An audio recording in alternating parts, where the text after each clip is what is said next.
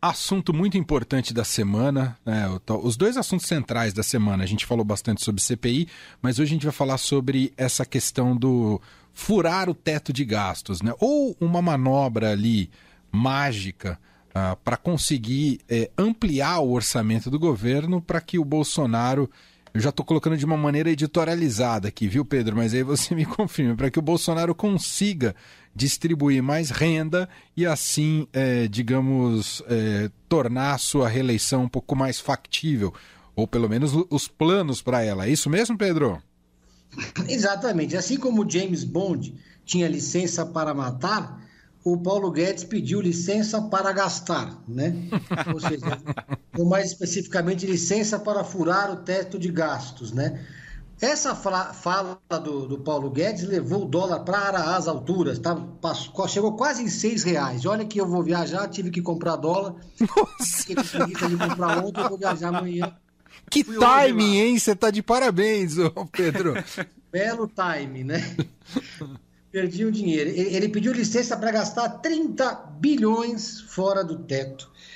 Uma espécie de vale reeleição que o Bolsonaro está é, tá pedindo para o Congresso Nacional para poder distribuir no auxílio, que, era o, que é o auxílio que, que ele acredita que vai garantir a sua reeleição. Né? É uma conta complicada, difícil de explicar, e eles fizeram uma espécie de, de um malabarismo retórico para dizer que o Auxílio Brasil vai ser agora de R$ reais, né? O teto atualmente ele é corrigido pela inflação, pela inflação acumulada dos 12 meses até junho. Então eles querem mudar para a inflação de janeiro a dezembro. E ainda tem a questão dos precatórios. Enfim, a pedalada fiscal da Dilma é fichinha perto dessa pedalada que é quase uma volta da França, Tour de France, que eles chamam, né? Verdade. E, e aí, quer dizer, fica muito difícil é, para o Paulo Guedes, o posto Ipiranga do Bolsonaro, é, se sustentar aquele discurso que elegeu o Bolsonaro, porque na, na campanha presidencial de 2018, vocês devem ter conhecido muita gente na família, no grupo, no clube, etc., que dizia assim: olha, o Bolsonaro fala as bobagens dele, mas tem o Guedes. O Guedes vai segurar o Bolsonaro, né? o Bolsonaro vai ser domesticado pelo Guedes, o Guedes vai ajudar, o Guedes e tal. Mas o Guedes acabou, é, foi o inverso, né? foi uma síndrome de Estocolmo meio às avessas ali, né? Foi o Bolso, foi o Guedes que foi domesticado pelo Bolsonaro. Ele tinha todo um discurso lá do, do pessoal daquela escola de Chicago, um discurso liberal, duro, de ajuste fiscal, de privatização, de, de reduzir custos, etc. e tal, de reduzir e cortar, cortar, cortar, mas agora está é, tá liberando, abriu direto, abriu totalmente a torneira num gesto meio de desespero eleitoral, faltando um pouco mais de um ano para a eleição. A narrativa é, do Guedes foi por água abaixo, completamente, né? Então a gente não tem mais aquele discurso, quer dizer, de que ele estava lá justamente para ser um freio, digamos assim, é, do, do, de qualquer tipo de movimento mais populista do Bolsonaro. Bom, outro assunto do Pedro Venceslau, também, claro, envolvendo política, são as prévias do PSDB, que seguem a todo vapor e seguem a todo vapor com muita polêmica dessa vez, inclusive com acusações de fraude, Pedro Venceslau. Pois é, essa era uma preocupação que todos tinham no início das prévias mas muita gente colocava panos quentes, né, de que as prévias acabassem virando uma guerra fratricida entre os dois governadores, né, o Eduardo Leite e o João Dória. Por enquanto, ainda não aconteceu o dedo no olho, mas é, o Eduardo Leite já começou a fazer algumas críticas ali atrás, né, no final de semana passado em Santo André, criticou o Dória por ameaçar não ir no debate, e hoje teve uma coletiva, uma entrevista coletiva no Diretório Nacional em Brasília, em que presidentes de cinco diretórios que são aliados do Eduardo Leite, que fecharam com o Eduardo Leite, questionaram o processo de, inscri de, de, de inscrição dos eleitores nas prévias. E há uma acusação nos bastidores de que o, o, o grupo do Dória estaria é, forçando a mão para colocar prefeitos que não estariam aptos a votar, porque se, se é, entraram no PSDB depois do prazo estipulado. E aí é, tem toda uma, uma, uma, uma guerra interna para saber quem pode votar, quem não pode votar, e a coisa está esquentando. A gente tem um pouco menos de um mês, já a prévia do PSDB acontece no dia 21 de novembro. E o clima está esquentando no bastidor, né? A gente está tendo é, cada dia novos movimentos acontecendo nos dois lados. os aliados dos dois grupos ali estão muito tensionados, o pessoal está tá começando a ficar preocupado que o resultado das prévias não seja ah, o esperado, porque o esperado é que as prévias deem projeção aos dois candidatos do PSDB e que o vencedor das prévias saia fortalecido para representar a terceira via. Agora, se essa prévia virar uma guerra, o partido sai rachado e o resultado vai ser o oposto. A inspiração do PSDB sempre foi ah, os Estados Unidos, né? o Cáucaso americano, as disputas plenárias dos democratas, a plenária dos republicanos, o sistema americano de prévias que sempre é, teve uma disputa muito acalorada, mas no final todo mundo acabou junto. E esse, esse movimento, como é que aconteceu hoje, do grupo do Eduardo Leite, coloca em risco essa unidade lá na frente. Né? O próprio Eduardo Leite não gostou desse movimento, fez um tweet agora há pouco dizendo que não está por trás disso, que não, que não, não está questionando é, o, a, lisura da inscrição dos, dos prefeitos e que esse é um gesto dos seus aliados. Ele fez questão de manter uma distância regulamentar desse movimento.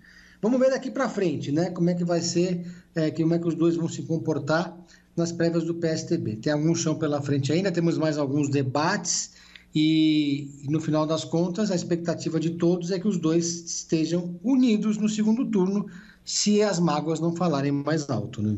Bom, é só a gente falou aqui da, da questão do, do, furar o teto de gastos, da pressão sobre o ministro Paulo Guedes, né? Ou, ou, de como o ministro Paulo Guedes não consegue impor uma política que prometeu.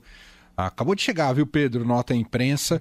Uh, o secretário especial do Tesouro e Orçamento, Bruno Funchal, e o secretário do Tesouro Nacional, Jefferson Bittencourt, pediram exoneração de seus cargos ao ministro da Economia, Paulo Guedes.